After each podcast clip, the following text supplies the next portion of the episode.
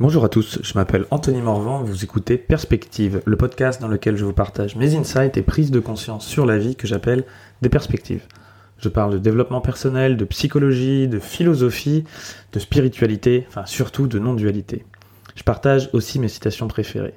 Et surtout, je parle de moi. Et avec un peu de chance, en parlant de moi, je parle aussi de toi. C'est quoi être un leader? Euh, ça me fait un peu bizarre aujourd'hui, moi, de faire une, euh, un podcast sur, sur cette question. Donc, je prétends pas avoir la réponse. Mais ce qui est sûr, c'est que je peux au moins jouer le rôle du mec qui, qui se pose la question depuis longtemps, qui partage euh, mes réflexions. Euh, un leader, déjà, pour moi, c'était quelque chose qui me faisait peur au début, ce mot. Être un leader, c'était plutôt mal. Il y avait une partie en moi qui se disait euh, que c'était pas cool, tu vois, d'être un leader. Vouloir être en position de leadership, c'était euh, c'était pas bien c'était un peu comme vouloir opprimer les autres. Alors ça, doit être dû de mon, ça doit venir de mon, de mon enfance où je viens plutôt d'un milieu agricole ouvrier où le patronat, les chefs, tu vois, le petit chef, les, les gens les éduqués euh, n'étaient pas forcément bien vus. Euh, en tout cas, c'est ce que j'en ai euh, introjecté de, de mon éducation. Hum. Et, et voilà, pour moi, le leadership, c'était ça. C'était un petit peu profiter. Waouh. Euh, après, je me suis posé des questions. Je me suis retrouvé moi-même en position de leadership aujourd'hui avec Alpha Body à diriger avec mon associé une entreprise. Donc forcément, de facto, euh, je me dis merde, arrête, je, suis, censé être un leader, mais en fait, euh, leader, c'est tous des cons, non? Enfin, c'est c'est c'est des vaniteux, c'est des gens qui veulent, qui veulent profiter. Non, non, je suis pas un leader. Moi, je suis juste un, un créateur d'entreprise euh, qui souhaite qui souhaite développer son entreprise et puis essayer de grandir tout en faisant grandir les autres. Là, je me suis dit, tiens, et si c'était pas ça, en fait, ma définition du leadership? Grandir en faisant grandir les autres. Et même plus que grandir tout en faisant grandir les autres, c'est vraiment grandir en faisant grandir les autres.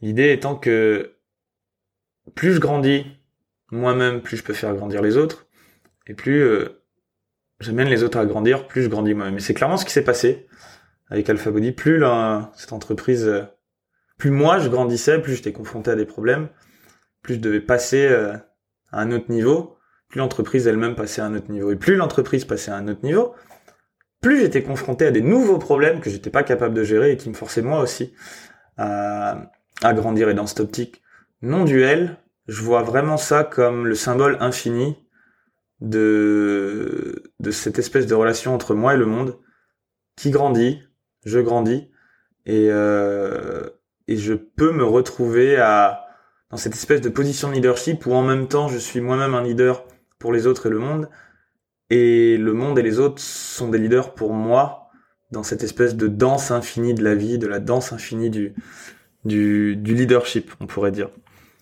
Et après, je suis, je suis récemment tombé sur euh, un mec qui s'appelle euh, Alexandre Havard, qui a théorisé un peu, qui a écrit des livres là-dessus, notamment sur le leadership et la vertu. Et là, il y a quelque chose qui m'a beaucoup parlé.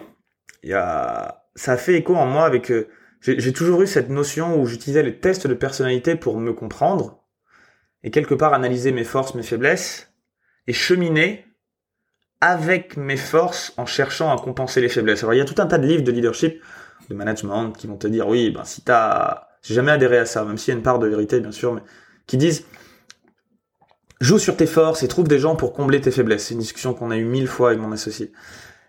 Moi, je me suis toujours dit ouais, chouette, on peut faire ça. Et en même temps, en tant qu'être humain, au sens de Carl Jung, est-ce que tu souhaites être bon ou complet? Euh, plutôt que de se complaire dans ce qu'on sait déjà faire J'ai toujours bien aimé aussi euh, travailler en quelque sorte sur mes faiblesses. En tout cas, celles dont je suis conscient.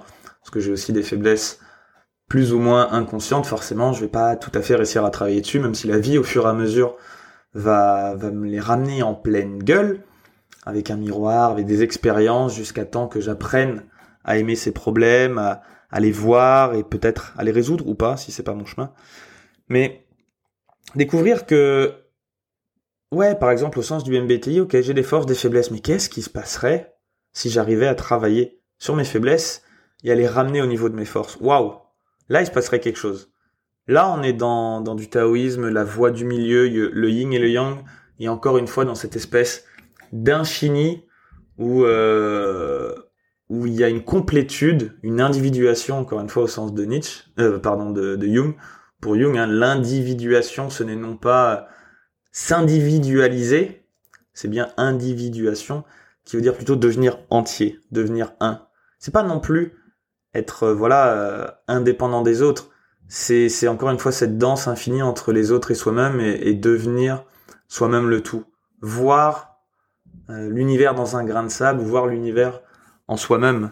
C'est-à-dire que toutes les qualités, tous les défauts sont constamment en nous et une fois que j'ai réussi à mettre de la lumière sur tout ça, même ma part d'ombre, eh ben je deviens entier et je peux ensuite rayonner euh, auprès des autres euh, cette, cette force-là. Tout en le faisant dans mon individualité à moi, euh, parce que c'est cette chose qu'on rayonne, j'aimerais bien l'appeler Dieu, cette complétude, cette non-dualité. on a aussi tous notre, notre façon, notre perspective de l'amener. La vie que tu mènes est le, le chemin que tu enseignes, et même si au bout du compte, consciemment ou inconsciemment, on cherche tous, tous la même chose, à être heureux et, à ce que les autres soient heureux, euh, même si ça se voit pas forcément dans nos actions. Euh, inconsciemment, au moins, c'est ce que c'est ce qu'on cherche tous.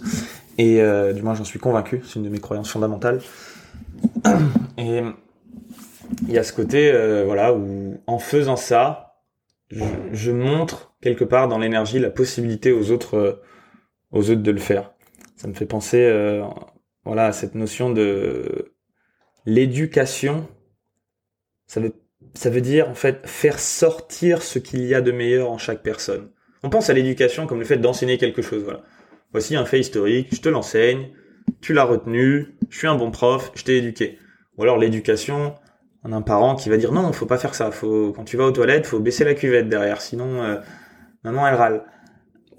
Non, c'est pas ça l'éducation. Alors c'est ça, mais c'est aussi et surtout montrer aux autres ce qu'il y a de meilleur en eux. Et je pense, ça se ramène pour moi au mot gourou euh, du, sanskrit, hein, qui, veut dire le dispeller of darkness, celui qui met de la lumière sur la part d'ombre. Mais ça, on peut le faire que si soi-même on a été explorer cette part d'ombre. C'est en ça que le, le gourou ou le chaman doit d'abord, en quelque sorte, faire le voyage lui-même au plus profond de, de, ses entrailles, de ses failles, en revenir, grandir en l'ayant accepté avec plus de compassion pour lui-même et pouvoir derrière euh, partager ce message, partager cette, euh, cette lumière avec les autres et les inspirer non plus par des mots, même si ça peut passer par des mots, ça peut passer par des mots, ça peut passer par des gestes, mais ce dont il est question, c'est plutôt d'une vie, d'une énergie, de ce qui se passe derrière. Et peu importe la façon dont ça se matérialise, euh, la relativité, le, monde relatif trouvera un moyen de, de, faire passer ce message si le fond est là. La forme suivra si le fond a été, a été touché et, connecté. Maintenant, pour revenir un petit peu plus dans du, dans du concret, parce que tout ça c'est bien beau et j'aime beaucoup utiliser le langage pour décrire des choses indicibles, encore une fois, c'est euh, Nicolas Havard propose lui euh, le, la théorie un peu de le, modèle des tempéraments d'Hippocrate. Les tempéraments d'Hippocrate, si t'en as jamais entendu parler, je pense que je ferai un podcast un peu plus détaillé là-dessus. Il y a le flegmatique, le mélancolique, le sanguin et le colérique. Ces quatre tempéraments qui peuvent correspondre aux, aux quatre éléments air, feu, terre euh, et, euh, et, eau. Euh, la terre étant le flegme, la mélancolie, l'eau, le, le, le vent, le sanguin et le colérique, le feu en fait, on aurait cette nature, le débat entre nature et environnement, ou nature et culture, entre inné et acquis. Ça, selon Hippocrate, ce serait, ce serait l'inné. On aurait tous un certain tempérament. On pourrait dire, c'est aussi ton, ton, ton profil disque. C'est ton type de personnalité MBTI. C'est tout ce que tu veux. Tout ce qui, quelque part, est ancré en toi. Et évidemment, dans une optique non duelle, euh, ce genre de, de, tempérament peut venir, et Freud l'a notamment longtemps théorisé, que voilà tout est fait avant 6 ans, il se peut qu'il y ait des événements traumatisants avant 6 ans qui nous est conditionné et qui crée ça, mais pour moi, j'ai pas envie de rentrer dans ce débat, on va dire voilà, c'est acquis, au moins toi qui m'écoutes, a priori t'as plus de 6 ans, on va considérer que ton tempérament est plus ou moins une donnée brute. Et je sais que je suis du genre à tout relativiser, mais il un moment, faut prendre une certaine perspective dans le réel un point de départ pour discuter. De toute façon, chaque mot que j'utilise, lui-même utilise un point de départ. Sinon, euh, sinon il y a, y a le silence aussi qui transmet, qui transmet déjà tout. Mais, euh, mais c'est pas si simple à faire.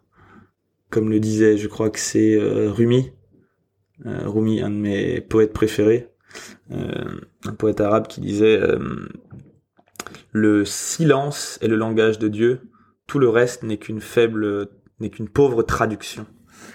Donc là, je, traduis tant bien que mal le, le silence de Dieu avec mes mots.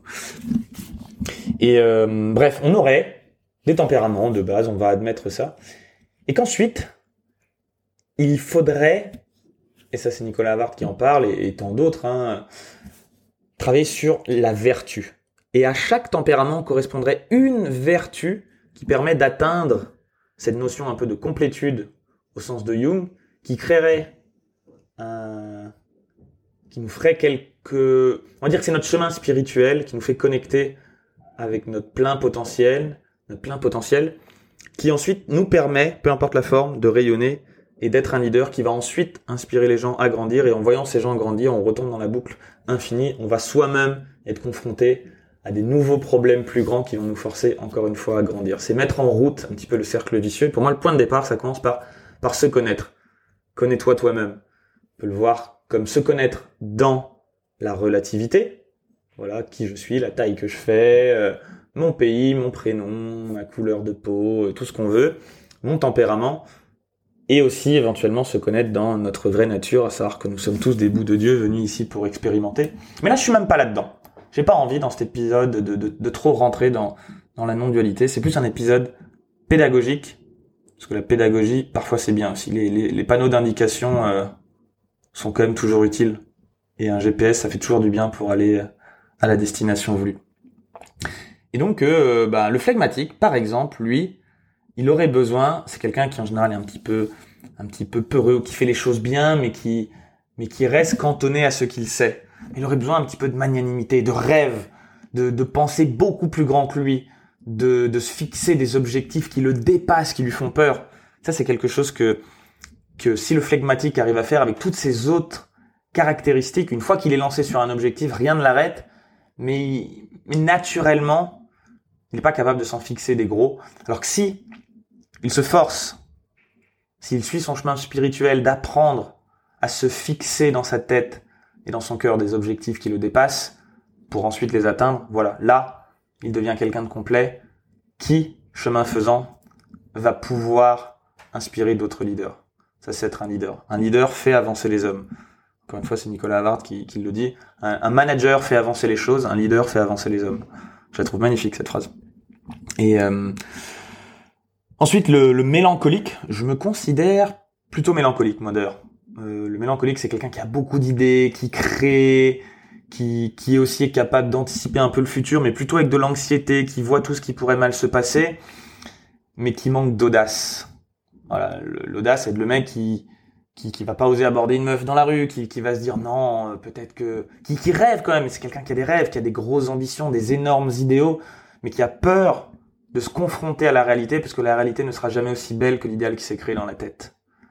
Et putain, cette phrase, quand je la dis, elle me fait mal. Elle me fait mal parce que ça résonne vraiment profondément, je sais que c'est ça qui se joue en moi. Donc le mélancolique, il a besoin d'audace, il a besoin de faire, allez, vas-y, fuck it, juste sors-toi les doigts, fais-le là. Commence par faire ça. Tu as envie de l'écrire, ta putain de symphonie, écris la première note. Dessine tes six lignes sur laquelle tu vas placer tes notes. Commence, fais quelque chose, ose. Ou alors si tu l'as écrit, publie-la. Demande du retour aux gens. T'as envie de faire une interview avec quelqu'un? Envoie ce message.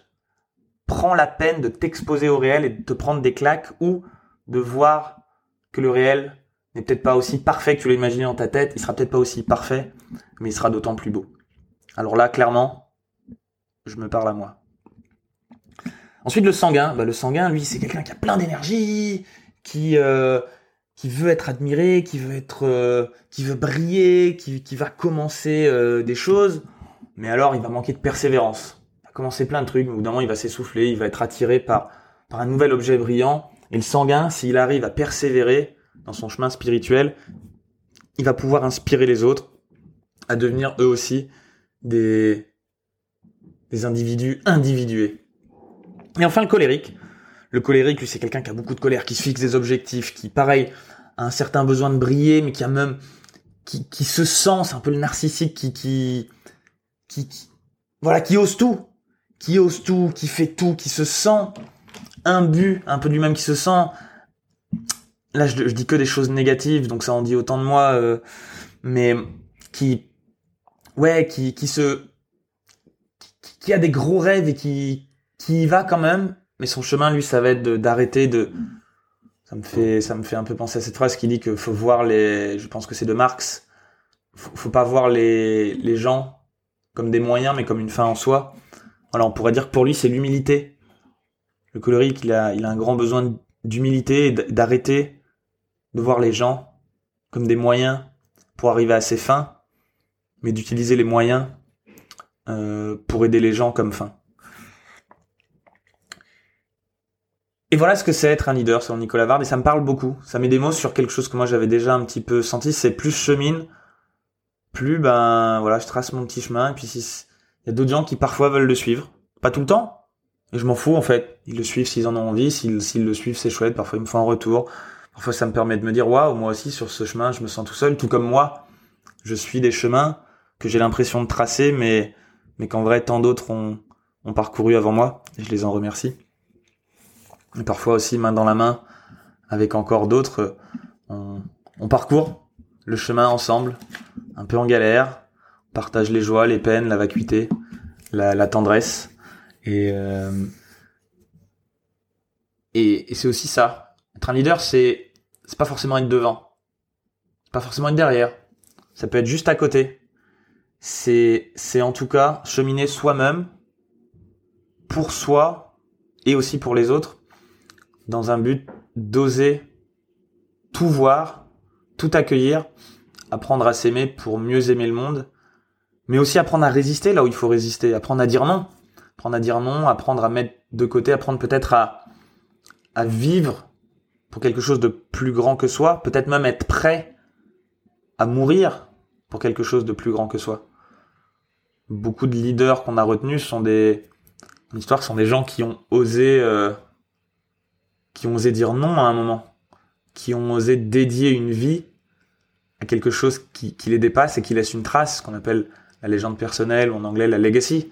Des gens comme moi qui m'inspirent énormément, comme Gandhi, Gandhi, le mec, il, ben, voulait que, que les gens de couleur, que les Indiens aient les mêmes droits que les, que les Anglais, mais il voulait le faire dans la non-violence.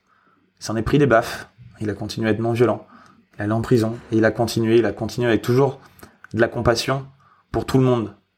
Tant pour les gens de caste inférieure en Inde, ce qui était super rare, que pour les femmes, que pour euh, que pour les que pour les Anglais. Et, lui-même, euh, plusieurs fois, quand il disait ça à des Indiens, les Indiens disaient ah ok super super, on est tous égaux et maintenant on va leur casser la gueule aux Anglais. Non non, t'as pas compris. Eux aussi, ils sont égaux comme nous. Donc il n'est pas question de leur casser la gueule. Mais en même temps, on va résister, on va leur faire passer le message que que ce qui se passe c'est pas ok. On va protester sans sans violence. Ça pour moi, c'est c'est quelqu'un qui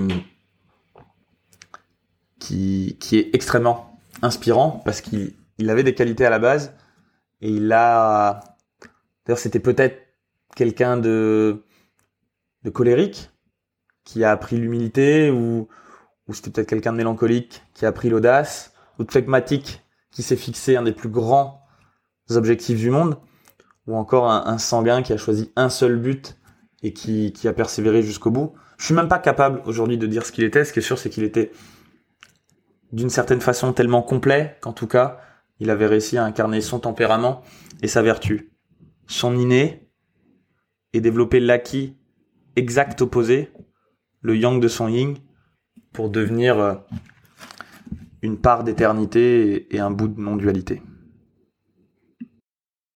Merci d'avoir écouté ce podcast en entier. Si le sujet vous a plu, je vous invite à partager cet épisode et à m'encourager en me laissant 5 étoiles et un témoignage sur iTunes Podcast.